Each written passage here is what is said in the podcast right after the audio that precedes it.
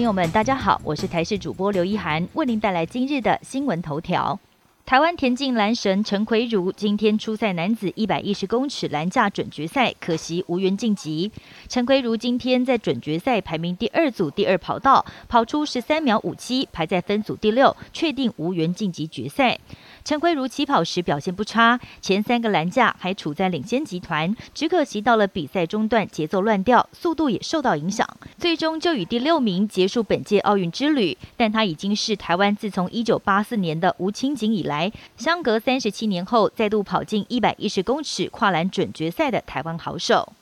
林洋佩戴资颖下午返台，空军派出四架幻象两千总统级半飞相迎。中华队凯旋归国，今天下午羽球队成员戴资颖、周天成、王子维、王麒麟、李李阳以及教练团还有防护员共十二人将搭乘华航班机荣耀返台，将会在下午五点二十分抵达台湾。为了表彰攻击跟恭贺选手，空军以总统级规格迎接选手。当班机一进到我国防空识别区时，会有四架幻象两千战机将一路伴飞选手搭乘的班机回到桃园机场。准双台包夹台湾，又有一个热带性低气压生成，预估最快今天晚上形成台风银河。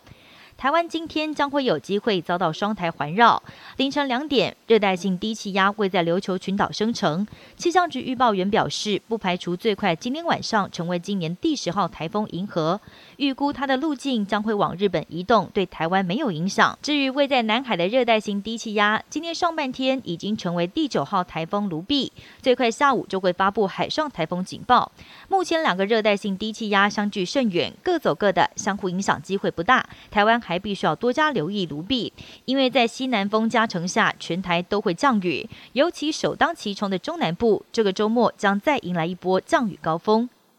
B N T 疫苗就快来台湾了吗？哪些族群能够先打得到？卫福部已经通过 B N T 的紧急使用授权，而台积电、永林基金会和慈济所捐赠的一千五百万剂，预定最快九月到货。指挥中心曾经表示，B N T 疫苗会优先保留给十二岁到十八岁青少年，一共是一百二十四点三万人。至于对 A Z 疫苗过敏者，或者是打完第一剂 A Z 可以混打者，总计有四百八十四点九万人也有机会接种。但如果不是这些族群的民众，第一剂疫苗想打 B N T，恐怕还要排在更后头。纽约市开先例，餐厅内用都必须要出示接种证明。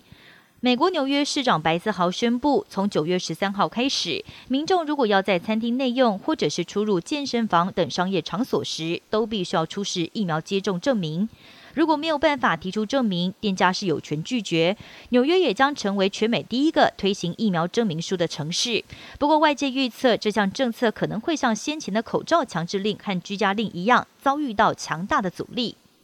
姜是老的辣，澳洲六十二岁老将霍伊在东京奥运马术赛事发威，三项赛、团体赛、个人赛接连包办银牌和铜牌。让他成为一九六八年墨西哥奥运后最老的奖牌得主，而他更打算一路战到二零三二年布鲁斯本五环殿堂，期待在自家观众面前展现宝刀未老的实力。霍伊已经是八届奥运元老，总计他拿下六面奖牌，除了这一届的银牌、铜牌之外，还有一九九二年巴塞隆纳、一九九六年亚特兰大与两千年雪梨奥运团体赛三面金牌，他还在雪梨收下个人赛银牌。以上新闻由台视新闻编辑播报，感谢您的收听。更多新闻内容，请锁定台视各界新闻以及台视新闻 YouTube 频道。